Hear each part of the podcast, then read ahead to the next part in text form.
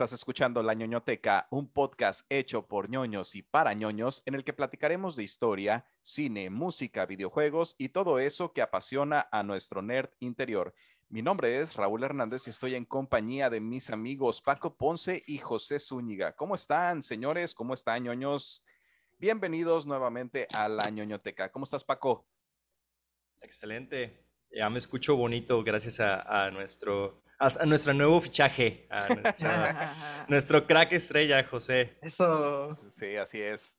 José patrocinando a la ñoñoteca. ¿Cómo estás, José? Bien, güey. Otra vez aquí emocionado de estar aquí con ustedes nuevamente. Ah, Otro episodio más. Un episodio más y esperemos que este no nos lo tumben. para los que no sepan, la empresa, la del, la del conejito, eh, nos tumbó el, el, episodio pasado porque según esto eh, somos una amenaza para ellos. Sí. Generamos tanto dinero que, amenazamos este, sus ventas. Pero no el conejito de Playboy, el otro conejito. Esas corporaciones. Ah, malditas Mundo capitalista. Bueno, ¿qué les parece si comenzamos, señores? Adelante. Pues en 1985, una película revolucionaría nuestras mentes y nos daría una mirada a uno de los mayores sueños de la humanidad, los viajes en el tiempo. ¿Y qué mejor que viajar al pasado o al futuro que en un DeLorean, porque si viajas en el tiempo, hay que hacerlo con estilo. ñoños, hoy platicaremos de una de las trilogías más asombrosas de la historia del cine. Abrochen sus cinturones porque viajaremos al pasado para hablar de Back to the Future. bueno, los años 80, además de flecos enormes y camisas coloridas, nos dejó grandes producciones cinematográficas que pasarán a la posteridad y que hoy en día están catalogados entre los mejores del cine de culto. Entre todas estas obras recordamos con peculiar emoción a Back to the Future, escritas y dirigidas por Robert Semkins y producidas por Steven Spielberg. ¿Cómo ven, señores? Mucha gente, mucha gente como yo, como los mortales, como yo, creíamos o, confundimos que Steven Spielberg es el director, pero en realidad es productor. Siempre de morro pensé que era, que era el director de esas películas, güey. Siempre eh, que, que, que, platicaba con alguien, yo decía, es que Steven Spielberg hizo Back to the Future, güey, está bien perro. Y no es cierto, es mentira, es productor nada más. Sí, pero ¿qué, qué trilogía, güey? No mames, e, e, es, de las mejores. Es, creo que son las películas que no me puedo cansar de verlas, güey. Las puedo ver una y otra vez y, siempre me voy a emocionar, güey. Fíjate que el Back to the Future 2, junto con Forrest Gump, son mis películas favoritas de, todo, de, todo la, de toda la vida. ¿Sí? Sí. Es que la 2 es una joya, güey. Sí. Sí. ¿Cuál era su favorita? Ahora sí. Para mí la 2. La 2 también. Sí, yo, yo concuerdo, aunque también la primera deja un impacto y cómo termina, porque creo que no era tan común en esos tiempos de que terminara así como que to be continuo, ¿no? No, no, era tan común de... No, de hecho. Y luego que la segunda empezara directamente donde se quedó. Pues. Justamente donde se quedó, exacto. Sí. Sí, ese, ese detalle está, está, muy chido. Y de hecho, el, lo tengo aquí en el, en, el, en el tema, pero el director decía que para él no iba a haber trilogía. Él había terminado la película así, solo que le quiso dejar el final abierto. Y ah, no, este, la ah, película, pues, obviamente, pegó tanto que la productora, les, los productores le dijeron, güey, tenemos que sacar la que sigue, ¿no? Porque, este, pues, aquí hay dinero. Y entonces... Pero, pero la acaban, la acaban muy, o sea, sin, sin albur, la acaban muy abierta, güey, porque es cuando llega el doc y, le dice que, que, algo le iba a pasar a sus hijos en el futuro. Pero la idea realmente nunca fue hacer una secuela. O sea, fue como lo dejamos a la imaginación del espectador y, este, y ahí fue que el, eh, pues pasó todo este rollo, que la película fue un exitazo y entonces eh, pues decidieron hacer una secuela y no nada más una secuela, sino hacer una trilogía. Es que el de Lorian también, güey, el clásico, güey, lo, ese DeLorean es el es icono, la verdad, todo el mundo lo conoce, que, que está bien curioso cómo fracasó, ¿no? Como carro, el, el DeLorean. Y, y ahí fue que, que volvió a tener ventas, güey, con la, con la película.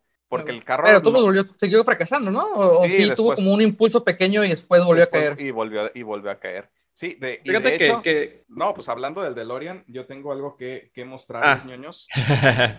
Aquí lo tengo. A mí ya me lo spoileaste. A su madre. El DeLorean. Una réplica, de, de Playmobil, güey. Y mira, mira nada más. ¿Abre? Ah, tiene lucecitas, güey. Tiene luces, güey. Abre las puertas. Ah, chulada. Está bien chingón, güey, la neta. ¿Y, las luces prenden con pilas de plutonio? sí, güey. De hecho, tengo unos eh, terroristas libios ahorita que quieren, quieren destruirme, güey. Este, el, flux capacitor, güey, ese cómo, cómo se llama en español, güey. El condensador de flujo. Condensador, de flujo, güey. Nada más reverenda mamada, güey, ese, güey, la neta. sí, pero la neta, o sea, salvo. Yo vi esas películas en español, yo no las vi en inglés, güey. Y a mí me encanta lo que hicieron, güey. Ah, güey, la, la, traducción es muy buena, güey. No me puedo quejar, güey. La película está, está. Es de las pocas que puedo ver en inglés o en español. Sí, es una belleza, güey. Y, y, realmente eh, pasa algo muy interesante que, bueno, a, mí particularmente, que incluso la puedo dejar sin estarla viendo, güey. La dejo y con el puro audio ya, ya me transmite todo, güey. Porque tú estás viendo la, imagen, ¿verdad? ajá, porque la conozco también que nada más estarla escuchando ya sé lo que está pasando y todo, güey. Me encanta. Es, son, son realmente esas películas que te dejan algo, güey. Este, te hacen sentir bien. Sí, Fíjate pero que, la banda sonora también, güey. La banda sonora. Eh, es muy buena. Lo que te iba a decir hace rato era de que la, la, película en sí, eh, digo porque ah, ah, estoy leyendo un libro que se llama Storytelling y, y, y realmente es el, es el storytelling clásico de las películas del viaje del héroe pero transfigurado en, lo que en aquel momento era algo muy reciente, porque pues la, película creo que es de las primeras que tiene un chingo de marcas. Así de donde volteas a ver hay una pinche marca. Pepsi, güey, Pepsi fue. Nike. Ah, cierto, Pepsi, ¿verdad? Pepsi, DeLorean, Pepsi. o sea, los este, patrocinadores a todo lo que da, güey. Sí, güey. Creo que la, la super tabla era Hasbro, ¿no? No estoy seguro, güey, pero... Estoy casi seguro que era, una marca. creo que Mattel, güey, pero bien, bien, bien sutil toda esa mercadotecnia, güey, o sea, sin como restregar todo en la cara. sí, no, no era de huevo. sin que te dieras cuenta, ahí estaban las marcas, güey. Sí, sí, realmente fue, este, la gente que trabajó eh, haciendo todo ese trabajo de, de, marketing lo hizo, lo hizo de maravilla, güey. Porque no, no te hace sentir como el comercialazo asqueroso, Sino que realmente lo, lo, lo ves sí, como, Transformers, ¿no? Ajá, ajá. Me voy a convertir en un Seat Ibiza. sí, güey, no, eso está, está muy...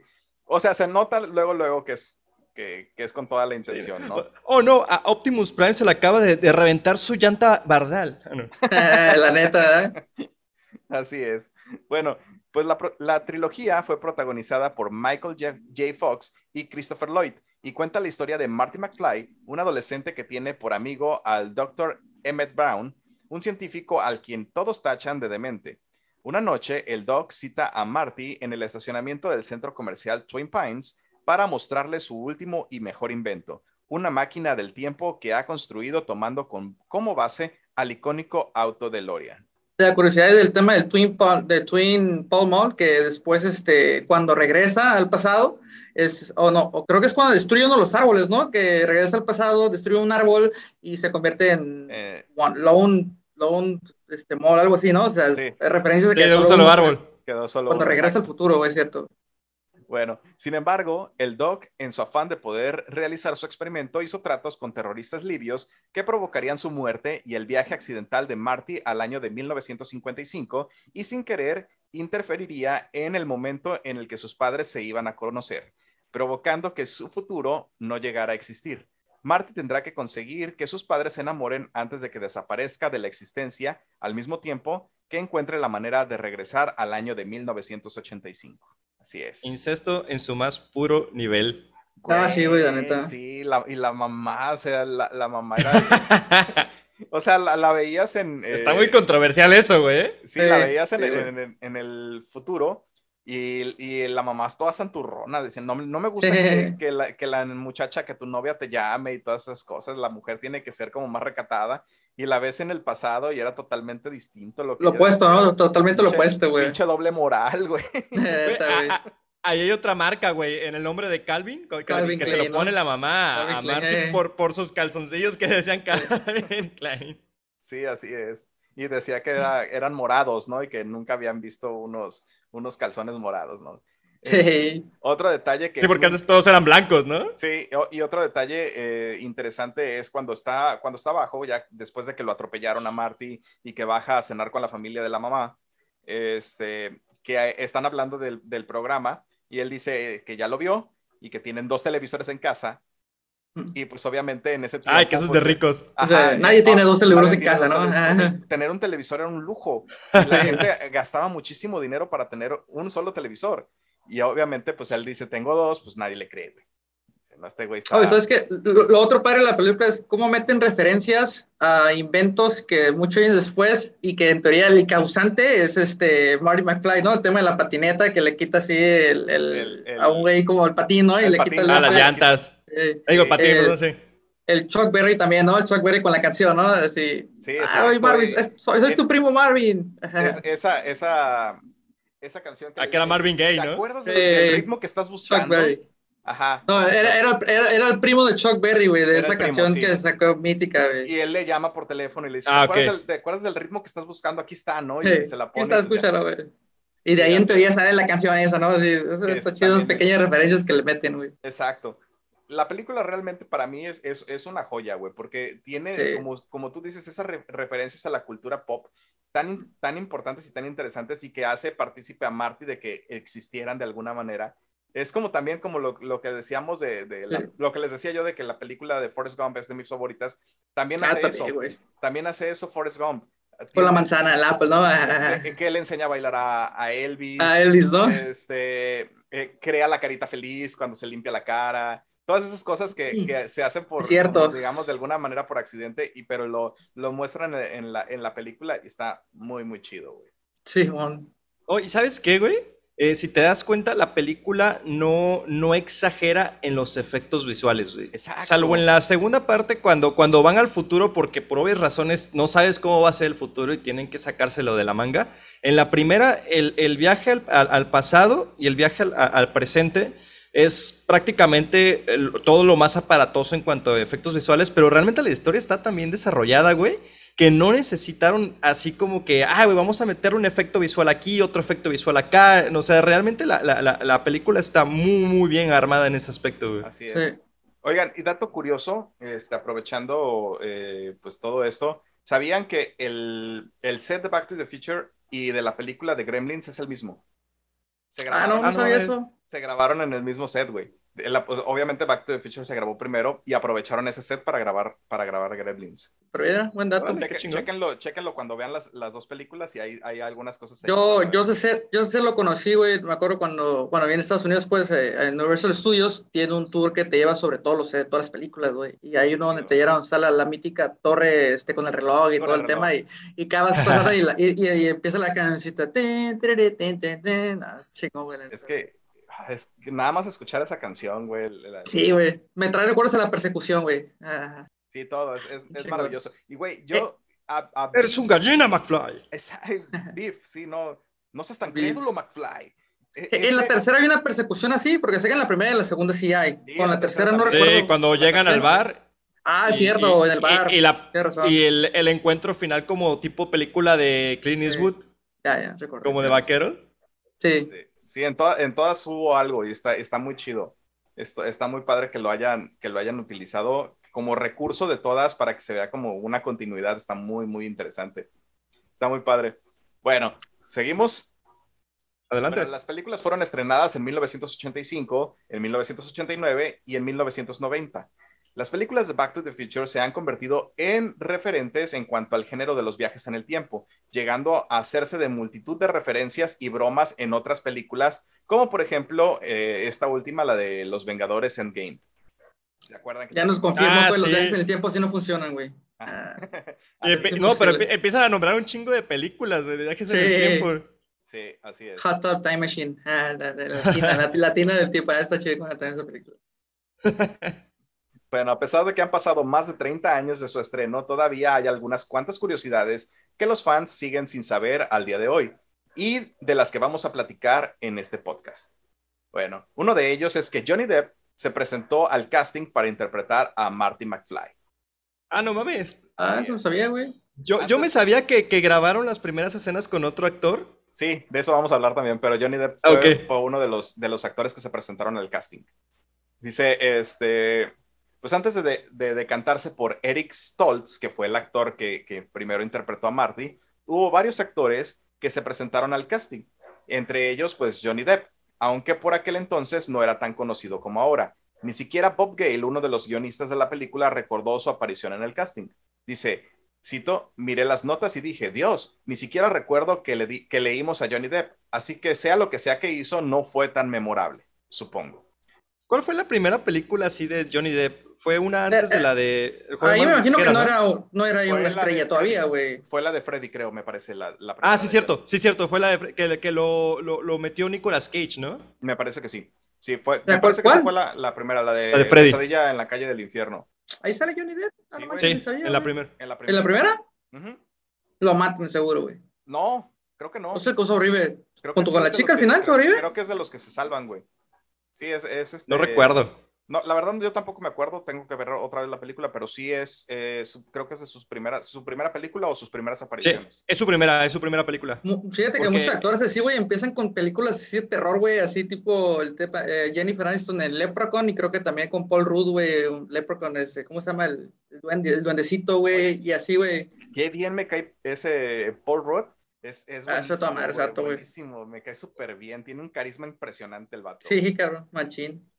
¿Es que es eso? ¿De meterse al terror o meterse al porno antes de, ser famoso? Sí, sí, la verdad, güey. Sí, güey. Ah, preferible el terror, güey. la otra vez escojo, el terror, la, la siguiente vez, güey. Tal vez me, me traiga más éxito. bueno, aunque se tenía a Michael J. Fox como primera opción para interpretar a Marty McFly, no se pudo llevar a cabo debido a que por aquel entonces el actor estaba muy ocupado protagonizando la sitcom Family Ties, es por eso que se realizó un casting para encontrar a otro actor para protagonizar Back to the Future. Como hemos contado antes, se escogió al actor Eric Stoltz para interpretar a Marty, debido a que Michael pues estaba ocupado con esto, con esta de la serie, ¿no? Serie. Sin, embargo... ¿Has visto las escenas de ese güey? Hay una dentro de la película que quedó. ¿Ah, sí? No, pero ah, en, YouTube, eh, en YouTube puedes encontrar las escenas de ese güey. No mames, güey, no tiene nada de carisma. Nada que ver, nada que ver. No, güey, no, no, El papel está hecho para Michael J. Fox, güey. De hecho, por eso salió. Esa fue, fue la razón principal que no se sentía. Sentían como que estaba, él estaba grabando otra película, güey.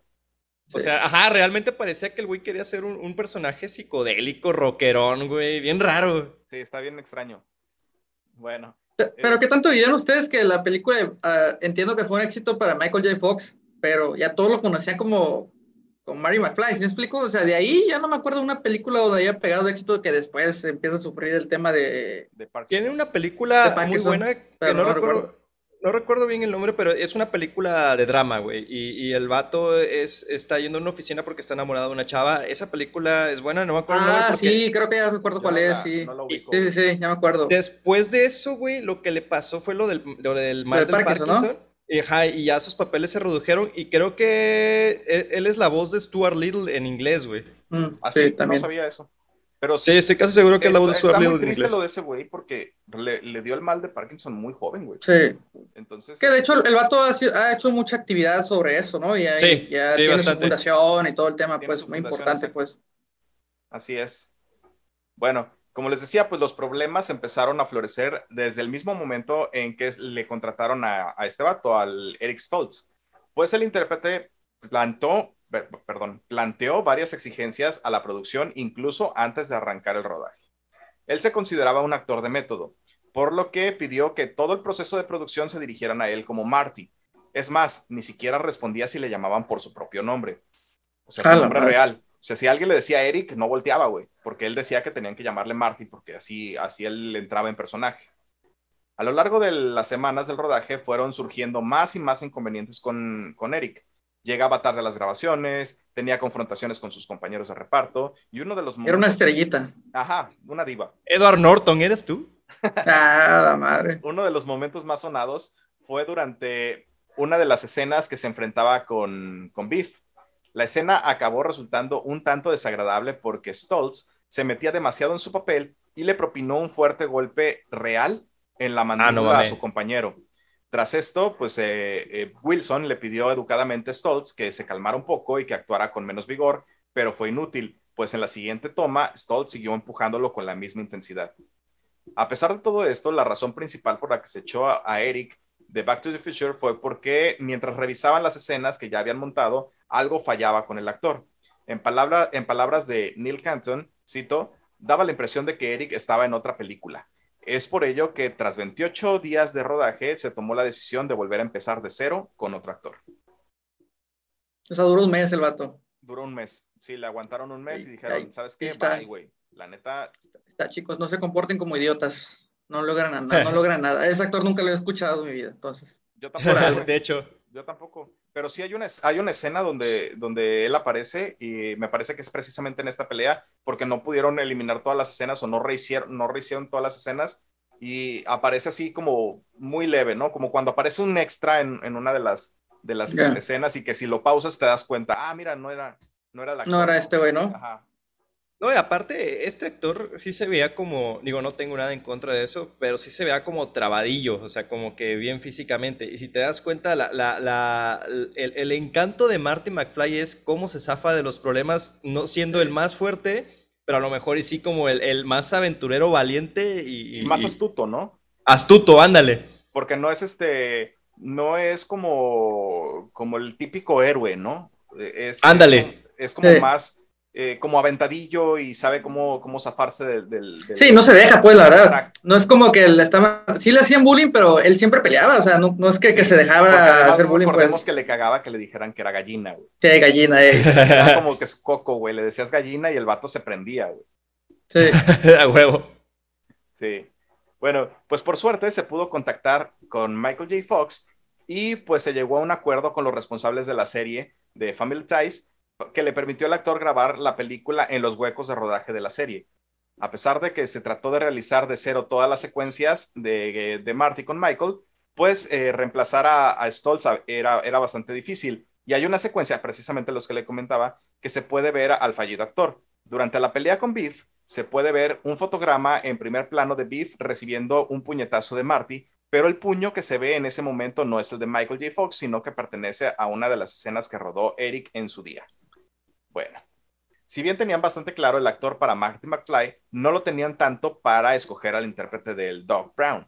Se barajaron muchísimos actores y bastante conocidos por aquella época para, para encarnar al científico, entre ellos Danny DeVito, Steve Martin, ah, Michael Keaton, Robin Williams e incluso Eddie Murphy y Bill Cosby estaban entre los candidatos. La madre, güey, no manches. te, imaginas a Danny DeVito como el Doc, güey? Sí, no, no, manches, güey, no, creo que no, no, no, no tiene más como, como los papeles que ha hecho, güey, como tipo mafioso cagado o, vato corruptillo, ahí como el papá de Matilda, güey. El papá de Como pingüino, güey. el pingüino. El pingüino legendario. El pingüino es legendario, pero el papá de Matilda, güey, es otro pedo. Otro pedo. por ejemplo, la de Big Fish, que la hace del dueño del circo, güey. Que ah, sí, el dueño del circo. Sí, güey, la neta. Es muy bueno. La película también es una joya, güey. No, sí, es de mis favoritas. Tenemos que, tenemos esa película, aquí en el podcast porque es una joya también esa película. No, y habla un chingo, o sea, tiene un chingo de cosas muy buenas, güey. Y si te pones a analizarla, güey, o sea, es impresionante, güey, esa película. Eh, es el Forrest Gump de, de este. ¿Cómo se llama? Ay, se me fue el nombre del actor de Obi-Wan. Este. De... Ah, Edward Norton, ¿no? ¿Cómo? Edward Norton. No, este, este Owen, eh, Ewan McGregor. Ewan McGregor. Es el, es el, es el, el Forrest Gump de Ewan McGregor. Sí, sí, totalmente, güey. Película. Es una película maravillosa. Tim Burton. pues este, eh, Christopher Lloyd estuvo a punto de rechazar la película. Cito, cuando leí el guion, dos personas me vinieron a la mente para interpretar al Doc Brown. Una fue Chris, Christopher Lloyd, y otra fue John Lithgow, comentó el productor Neil Canton pero Christopher Lloyd tiró el guion de Back to the Future a la basura. Aunque finalmente Lloyd acabó siendo eh, pues uno de los principales protagonistas de la película, al principio no estaba tan convencido de ella hasta llegar al punto de tirar el guion de la película a la basura después de haberlo leído. Tenía mis dudas en esos momentos sobre si había tomado la decisión correcta de dejar Nueva York, donde estaba empezando a trabajar en el teatro de manera regular, para intentarlo con el cine, declaró Lloyd. Entonces recibí el guion y lo leí sin comprometerme a nada. El borrador que leí en esa primera ocasión era bastante disparatado y si he de ser sincero, me costó mucho encontrarle sentido. Llamé a mi agente y le dije que no iba a volver y tiré el guion a la basura. No mames. Y eso que el, que el personaje también le queda como niño. Eso yo no me lo sabía, güey. Eso yo no me lo sabía, güey. Sí. O sea, ¿no le gustó, güey, al principio? O sea, ¿cambiaron el escrito, algo por el estilo? ¿Qué, no, qué rollo? No, simplemente pues es como de esas películas, como cuando recibe, muchos actores han recibido como guiones y dicen, no, esta, esa es una mamada, no lo quiero hacer. ¿Sabes a quién le pasó lo mismo? A Alec Guinness, es el primer actor que hizo de Obi-Wan en, las, en las películas ah. de Star Wars, el Obi-Wan viejito. Igual, cuando él lo leyó, eh, literal dijo, yo no quiero esta mamada, o sea, yo no voy a estar ahí adentro. Y, la neta, pues la hizo muy bien, güey. Es el icónico. Pero que lo vuelven a leer, o sea, no me explico, lo vuelven a leer, lo vuelven a analizar bien para que se animen o... Lo que pasa es que como, son actores de teatro, tienen que tener mucho contexto del entorno para ellos poder este, personificar al, personaje, por así decirlo. Yo me imagino que, hasta que el director le dé como que su visión, ¿no? Puede ser, ¿no? Yo que creo que, tienes que platicar un poquito más, no nada más leer el guion, sino platicar con el director y decirle, ¿sabes qué? Eso es lo que yo veo, lo que yo hacia este camino lo quiero llevar para que el actor también se pueda involucrar un poquito más o, ampliar un poquito más su horizonte y su visión de cómo, de, de cómo poder llevar a cabo el personaje. Porque si te lo ponen así, a veces, pues sí, se, leído, pues a lo mejor te da como la impresión de que lo que vas a interpretar es una estupidez y no te quieres enfrentar a ese fracaso, güey. Claro, claro. Creo que también eso es parte del, del trabajo y del poder de convencimiento del director. Exacto poder plasmar la visión, pues, y que lo logren entender, pues, al final de cuentas. Que eh, hablando de Christopher Lloyd, lo, lo vi el otro día en una película, güey, o sea, en la de Nobody, era un tipo de acción así. No manches, que bien viejita y sigue actuado todavía, güey, en esa película rompiendo madres con escopeta, güey, disparando a todo el mundo, güey. Es, es buenísimo Christopher Lloyd, güey. Sí. Como el tío Lucas también es muy bueno. Como el tío Lucas es muy bueno, pero yo la neta lo veo más como, o sea... Doc Brown si escucho Christopher Lloyd, mi, mi, principal personaje va a ser el Doc Brown, güey. Sí, totalmente. Bueno, pues afortunadamente para él y para todos nosotros, su mujer le recordó la principal razón por la que decidió ser actor y le dio otra oportunidad a la película. Dice, la máxima que siempre había seguido en mi carrera profesional era nunca dejes pasar ninguna oportunidad.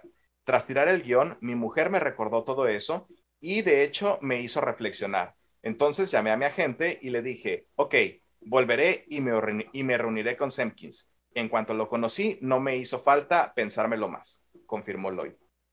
Entonces, eh, aquí lo que decíamos, ¿no? O sea, el director ya después de que, se, de que tuvo la charla con el director, entonces ya, ya le quedó bastante claro de, de qué iba el personaje.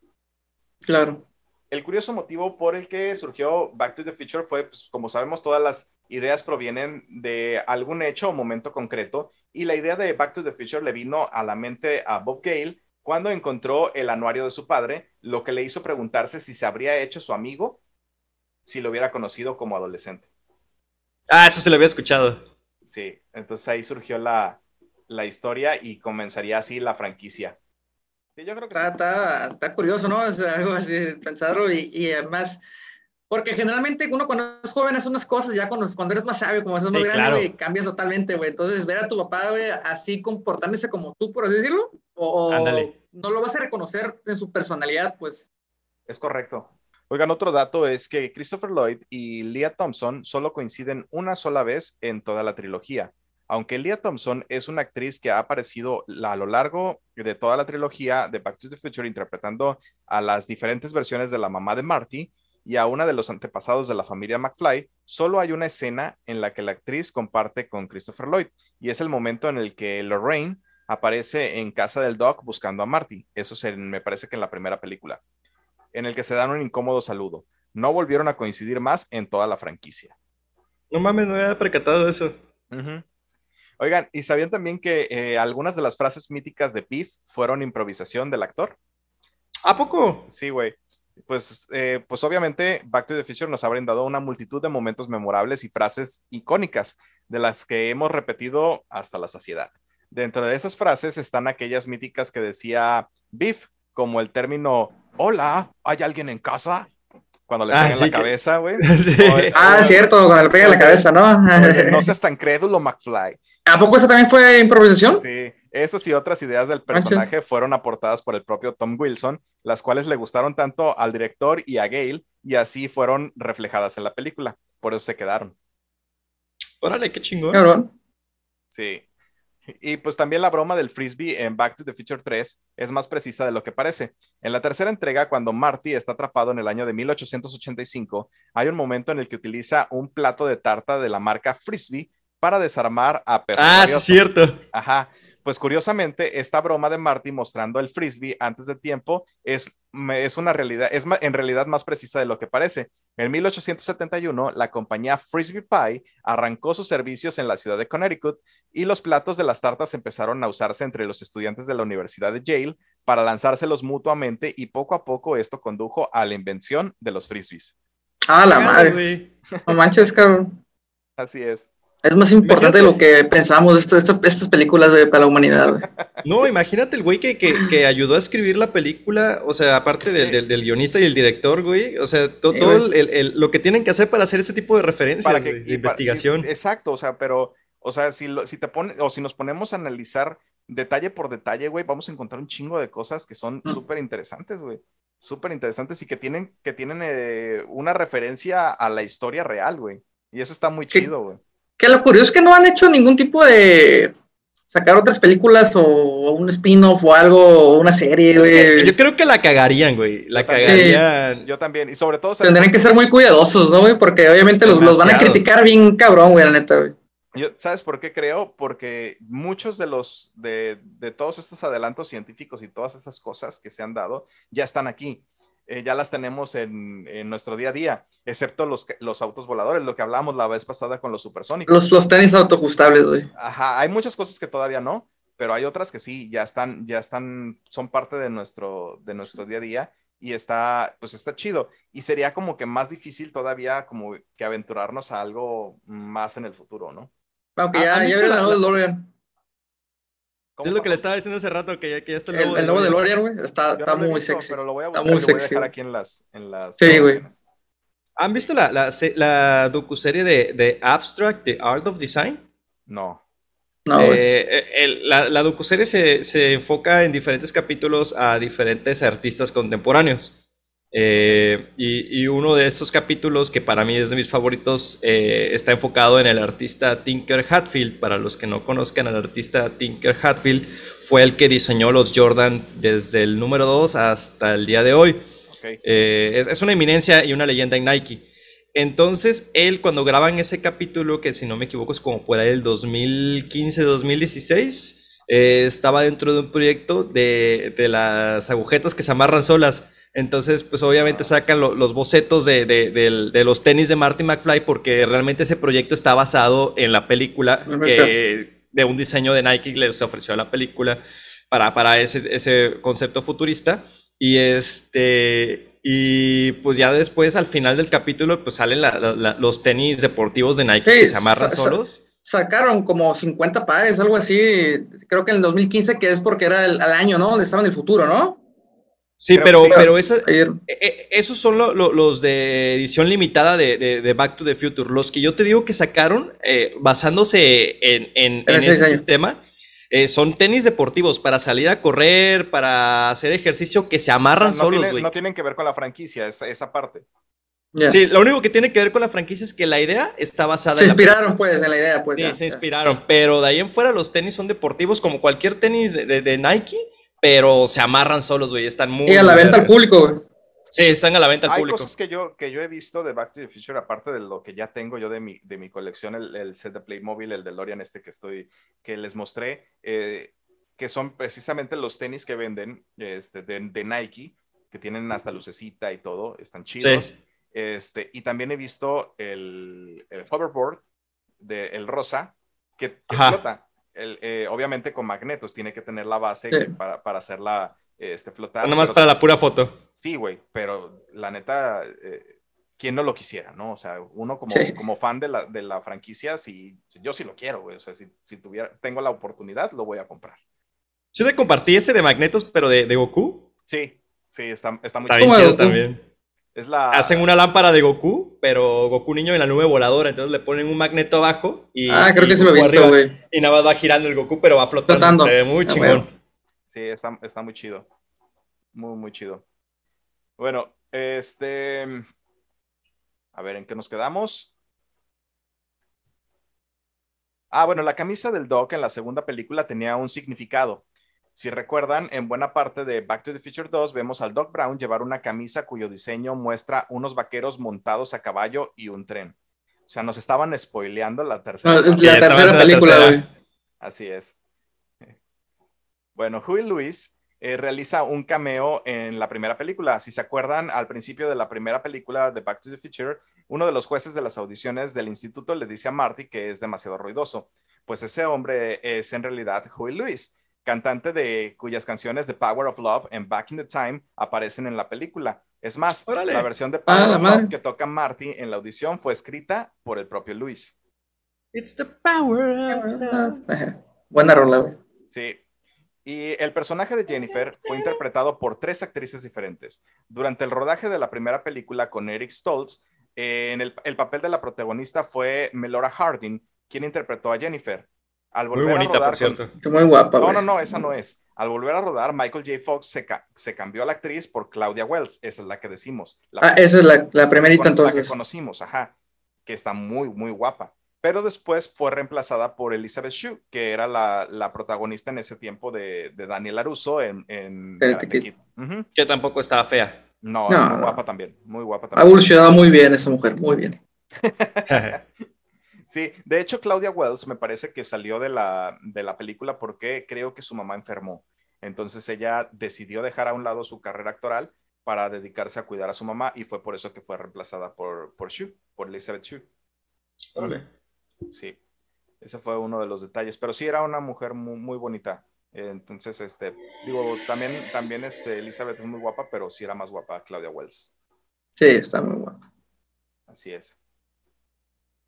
Bueno, aunque ya estábamos más habituados a ver a los actores interpretar más de un papel diferente en una película o serie e interactuar consigo mismo, pues seguramente muchos no sean conscientes de, la que, de que la primera vez que se vio algo así y que funcionó bien fue en Back to the Future 2. Cuando se, encuentran, cuando se encuentran y se ponen cara a cara, fue la primera vez que se vio algo así en cine. Que no ¿Se pone cara a cara con quién?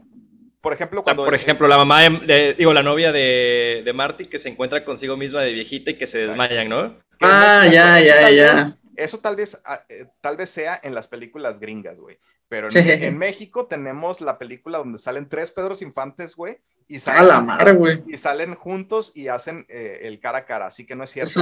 el multiverso existe desde Pedro Infante, güey, entonces. Pedro Infante, güey. No sé si se, si se, acuerdan de una película donde salen que son, son trillizos, güey. Y este, uno es un padrecito, el otro es un, un güey del ejército. Y el otro no mames, no.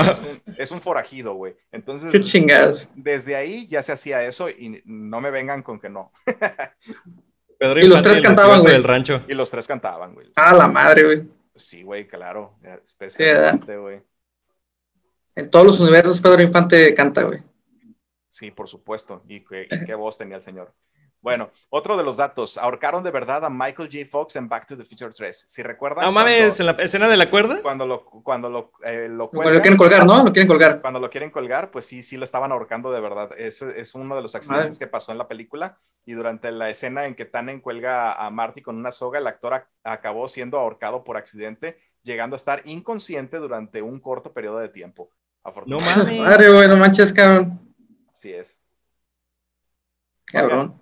Y este, Crispin, Glover, eh, si no lo conocen por el nombre del actor, es el papá de, Marty McFly, George, George McFly, en la primera película. Tuvo muchas discrepancias durante el rodaje que sacaron un poco de, quicio pues, al, equipo de producción. Y entre estas se encontraba que llegaba tarde a las grabaciones, eh, se, cambiaba el peinado a su antojo y no les avisaba. Este, entonces que la gente de producción pues estaba, estaba muy molesta con él eh, porque tenían que grabar así las, escenas, pese a que no era lo que habían acordado, pero no querían prolongar el, doblaje, el rodaje. Perdón. Entonces esto llevó a que no lo contrataran eh, para la segunda y tercera película este, y utilizaron un doble para rellenar los huecos que hacían falta y utilizaron también parte del metraje de la primera película para este, poder eh, rellenar los huecos que, que Sí, por eso casi no sale, ¿no? Sale creo que en una videoconferencia, muy poquito, no, casi no muestran su cara, güey. Y al, al vato que, que, que, contrataron le pusieron unas prótesis faciales para que se, pareciera. Órale, tampoco sabía eso. Entonces, este vato se molestó mucho, Crispin Glover, y llegó a demandar a los cineastas por haber usado su Sí, imagen acordé. sin haber, sin haber dado su consentimiento. Al final, eh, pues eh, todo se, se- Creo que sí le dieron una lana para que se callara, ¿no? Y se acabó, se ¿no? decidió retirar la demanda, pues eh, Eh. le dieron 760 mil dólares de aquel tiempo. Y después de esto, Screen Actors eh, introdujo nuevas reglas para el uso ilícito de actores. O sea, De a actores. partir de ahí ya no puedes usar la imagen de nadie sin consentimiento, güey. Marcó un precedente ese vato, entonces, güey. Así es. Y pues con eso yo termino mis, mis, mis datos, mis curiosidades acerca de, de Back to the Future. Y nada más resta decir que el tren de la, de la última película de la 3 mezcla pues toda la saga en sí. O sea, mezcla pues obviamente el tren, eh, los, datos del, los datos del DeLorean que, que utilizó el Doc para, para poder hacer la máquina y obviamente que el tren al final vuela, haciendo la referencia Sí. también al DeLorean volador. Pues ahí se mezclan las tres películas en el, en el tren y pues está muy chingón. Ah, cabrón. La, la escena cuando regresa, cuando va al pasado por primera vez y que se estrella en una granja y que sale con el traje así, ¿ya había salido Star Wars y Darth Vader con ese... Ya. Ya. ¿Fue referencia entonces Ya. algo, algo a Es ese, a ese que tema? Star- Sí, Star lo que pasa es de que Steven Spielberg es, es amiguísimo de George Lucas y de hecho, le, eh, dato curioso, el, el- eso sí no lo confirmaban todavía en Star Wars, pero eh, Marty McFly le dice, vengo, soy Darth Vader y vengo del, del planeta Vulcano. Y luego Ah, después cierto, de sí, eso, lo- sí le dice, sí, sí, sí. eh, eh, en, en el, en el universo expandido de Star Wars se supone que el planeta donde Darth Vader se había quemado se llamaba Vulcano, pero Vulcano. Por, por, por cuestiones de que no, que no querer mezclarlo tanto con lo de, de este, ¿cómo se llama? Lo, lo- lo de eh, Volver al Futuro, Lo lo, cambiaron. lo llamaron, ajá, Mustafar. Mustafar. Pero también Que es el Vulcano- canon, pues, al final de cuentas. ¿no? Vulcano, si mal no recuerdo, es el planeta eh, también del, de esta persona de, de Star Trek, ¿no? Del, eh, del Sí, de es una mezcla de las dos. Ajá, está, está muy chido. De hecho, este, pues sí se, se hace referencia a toda la cultura geek en esa, en esa película y a mí por eso es- creo que... Y de hecho, el, el papá de Martin McFly es, este, después de que cambian el tiempo, es escritor de novelas de... Ah, cierto, escritor de ciencia ficción, tiene se hace razón. muy- Se hace muy famoso. Se entonces- hace un famoso, güey. a partir de, a partir de la visita de Marty, pues es, es que le cambia todo, toda la vida a su papá Sí. y por eso se vuelve exitoso y por eso al final tiene su, su propia Le regala su, su bronca. Es una bronco, ¿no? La que le regala. ¿Una camioneta? creo ¿Una bronco? creo que es una Toyota Tacoma. Ah, chulada, güey. Hermosa camioneta, me acuerdo, güey. Qué levantadita. deja güey. la escritura. Creo, creo, no estoy seguro, pero si algún ñoño lo sabe, déjenlo en los comentarios. Eso, chingado. A lo mejor me estoy equivocando. Bueno, ñoños, con eso terminaría yo mi, mi participación. No sé si ustedes tengan algún otro dato que conozcan y quieran compartir conmigo. Yo, yo tengo uno. A ver. Dale, dale. Y, y eso es muy obvio. El, el nombre de Martin McFly. Martin McFly tiene nombres distintos en, en, casi, en la primera y en la tercera, pero en, la tercera es el nombre de Eastwood, Clint, Clint Eastwood. Eastwood. Y cambian el puente, el nombre antes era el nombre de la, de la maestra. Y cuando salva a la maestra, pues obviamente el puente cambia de nombre. Y pues como se supone que Marty muere, eh, entre comillas, cayéndose del tren, porque pues nadie sabe que realmente viajó en el tiempo este, pues le pusieron el puente Eastwood. Ah, Sí, no, eso. Tienes toda la razón. Buen dato. En, la- en las tres películas el carro tenía que viajar, o el tren tenía que viajar 80 millas por hora. Es, 80 es en, millas. es en las tres, también el tren. Sí, el tren tenía que hacer que el carro acelerara a esa, a esa velocidad. Por eso tenían las dinamitas. que el tren, ajá, el tren no podía viajar a esa velocidad en ese tiempo. Por eso precisamente se usó Porque se quemaba la locomotora. Exacto. Buen dato, buen dato. Hay una referencia también del que el periódico cambia, ¿no? Cuando llega al futuro, en el periódico, ahí también hay un cambio, ¿no? Que se genera también por su vida del pasado. Así es. Sí. No recuerdo. No recuerdo exactamente qué era, pero Cuando sí. van en la, en la película 2, eh, pues sabes que el, eh, en el periódico aparecía que el, el hijo de Marty McFly eh, estaba en, en- en la cárcel por robo. Y Ah, cuando- cierto. Y cuando chocan en, contra, contra la, el edificio del reloj, eh, toda la pandilla cambia la foto a que la pandilla había sido encarcelada por daños al reloj. Oye, que, que el hijo está bien, bien tonto, ¿no? El hijo de, de Marty McFly, ¿no? Sí, es, está, Es sumiso y bien pendejo. Sí, güey, la neta, por no decir otra palabra, ¿verdad? la neta. Está bastante pendejo en el chavo. Y la, y la forma que todos queremos hacernos ricos, de viajar al, al- al futuro, güey, para Comprar la, la famosa, la, ¿cómo se llama? La Almanac, ¿no? El, La, alman- el almanaque, sí. con todos los resultados, güey. Así es. No, pues yo creo que con eso cualquiera sería rico y pues, por eso Beef en la segunda se hace, se hace este súper millonario. Súper millonario. Es una referencia a Trump, ¿no? Ese vato, güey. Donald Trump cagado, güey, cagado, güey. Sí, Trump es beef, güey. Hasta, Hasta la torre, güey, casi la torre, Trump, el torre beef, güey, la chingada, güey. E, esa escena me emociona cuando están en la azotea del, del, del edificio que se tira. Y que, ajá. y que se tira, güey. Y luego de repente sale otro con la puerta del, del DeLorean y le da un putazo y, y, suena la música. Tin, tin, tin, clásico, güey. No, épico, güey. La, película tiene, tiene bien marcados sus momentos bien importantes. Sí, güey. Y, este, y, y siempre se te quedan, güey. Está, te quedan marcados en, en, en, tu, en tu cerebro, güey, están ahí. Escucha la cancioncita, güey, te lo imaginas, güey, así, güey, no, te hace, güey, que una película te transmita todo eso, güey, eh, está chingón, güey, neta, güey, es bien difícil, güey. pero que no nada más una, güey, que las tres películas te transmitan algo, está más cabrón, güey. Está cabrón. Y, y, luego los diálogos entre, entre el Doc y, y, y Marty, por ejemplo, en esa escena en específico, cuando le dice, Doc, no lo va a creer, pero vamos a tener que regresar a 1955. No lo creo, le dice el Doc. sí, está muy chido, güey. La neta. Está muy chido, sobre todo en la película, en la película 2, cuando recién eh, lanza el Doc a, a, a Mártir otra vez a 1985 y que él regresa, Doc, Doc, regresé, no, no, no puede ser, te acabo de matar. sí, sí, sí, no, que se había equivocado, ¿no, güey? A huevo. Y el güey se desmaya y se lo tiene que llevar a, acá. No, no, es una, es una grandiosa película, güey. Son que, que, algo que yo pensé que sí iba a suceder en el futuro, güey, es usar comida desperdiciada, güey, para gasolina, güey. Como, combustible, ojalá. Combustible, güey. Ojalá si fuera. Ya, se empieza a usar, pero en comunidades muy desarrolladas o que de plano es la alternativa.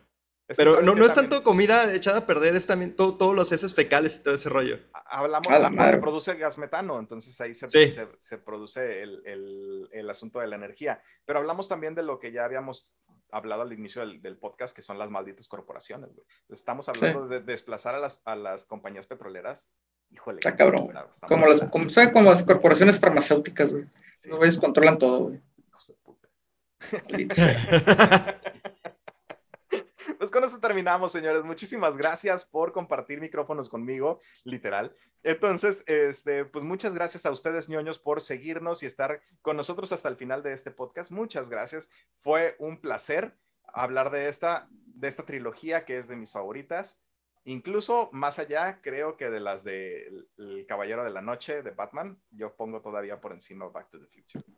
Sí, es que, no sé, güey, es que envejecen muy bien esas películas, güey, güey, o sea, todo, ah. desde su comienzo hasta el final, güey, te mantienen, güey, o sea, bien enfocado, güey, o sea, no quieres perderte ni un segundo de la película y lo dice el Paco el otro día, pues, ves, pones, estás viendo otra cosa, le cambias de canal, está rezo tu futuro, la dejas, güey, la dejas. Sí, sí. Definitivamente. Totalmente. Oigan, otro dato antes de que me, de que me vaya. Ah, se hablaba hace tiempo, cuando empezó en su apogeo Justin Bieber, de que se iba a ver, que se iba a ver, iban a hacer un reboot de las películas de Back to the Future con eh, Justin Bieber como protagonista de la. Gracias a Dios, gracias a Dios no pasó, güey. Gracias, a Dios. al Señor, gracias al Dios. Gracias al Pero está Tom Holland, Está Holland que ha querido interpretar. Tom no, también no, gracias. A, no, no, no, no, A Tom Holland hacía a Marty y, este, el, este, Robert Downey Jr., ¿no? El, el, doc. Hay un deepfake, hay un deepfake. Hay un deepfake, güey. Pero le preguntaron, güey, y el vato dice que, que sí quiere, güey, que le gusta mucho, que le gusta mucho, güey, esas películas, güey. Sí, pero no, sí, pero no. Gracias a Dios terminó como Spider-Man y Justin Bieber en las drogas. Gracias a Dios. Quedó bien trabado Justin Bieber, güey. Sí, güey. Bueno, entonces ahora sí, nos despedimos. Síganos, señores, en Facebook como La ñoñoteca y suscríbanse y denle me gusta a este video y suscríbanse también a, en Spotify, Apple Podcast, Google Podcast o cualquier plataforma en la que escuchen sus podcasts favoritos. Gracias y nos vemos la próxima semana. Ánimo, chicos. Luego.